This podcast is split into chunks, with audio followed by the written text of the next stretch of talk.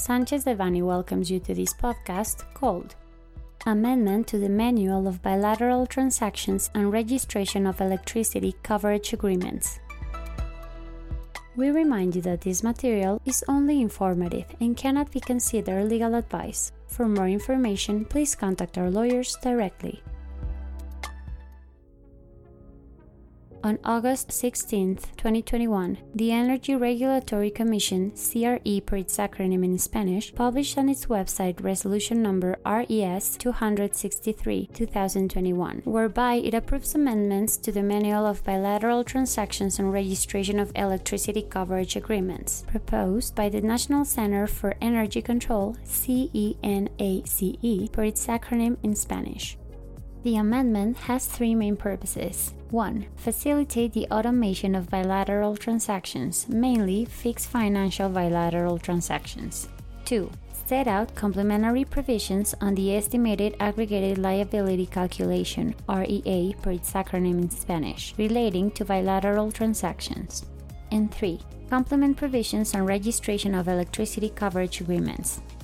On fixed financial bilateral transactions, that is, those that set a transaction of collection rights obligation to pay relating to a fixed amount of energy or ancillary services, the amendment sets forth rules for facilitating the automation of fixed financial bilateral transactions, which, in our point of view, are mainly addressed for mitigating or allocating real time and day ahead market prices difference through three different mechanisms. On automated bilateral capacity transactions, it is clarified that, for purposes of calculating the REA, the estimation of potential charges will consider only the net capacity obligation after the program automated bilateral capacity transactions and not the full effect that the non contextualized automated bilateral capacity transactions may have.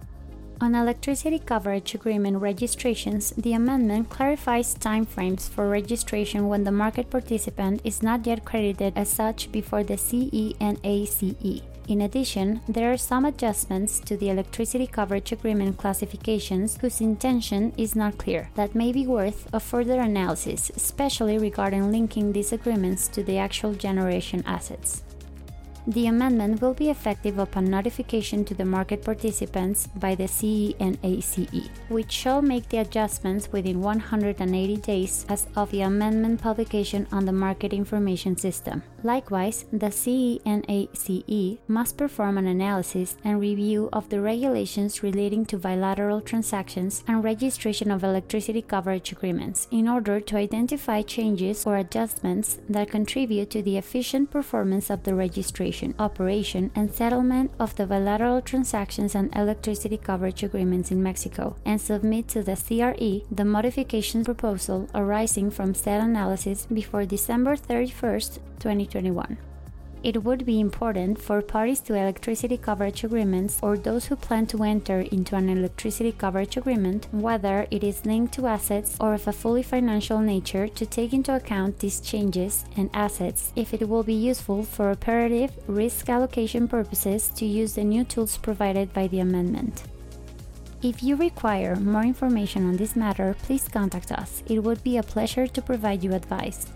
Our experts in energy have extensive experience supporting clients in regulatory consultation and negotiation of agreements. Our energy industry group provides full service advice including corporate, transactional and M&A, public bidding, contractual, tax, regulatory, international trade, labor, and corporate governance and regulatory compliance matters.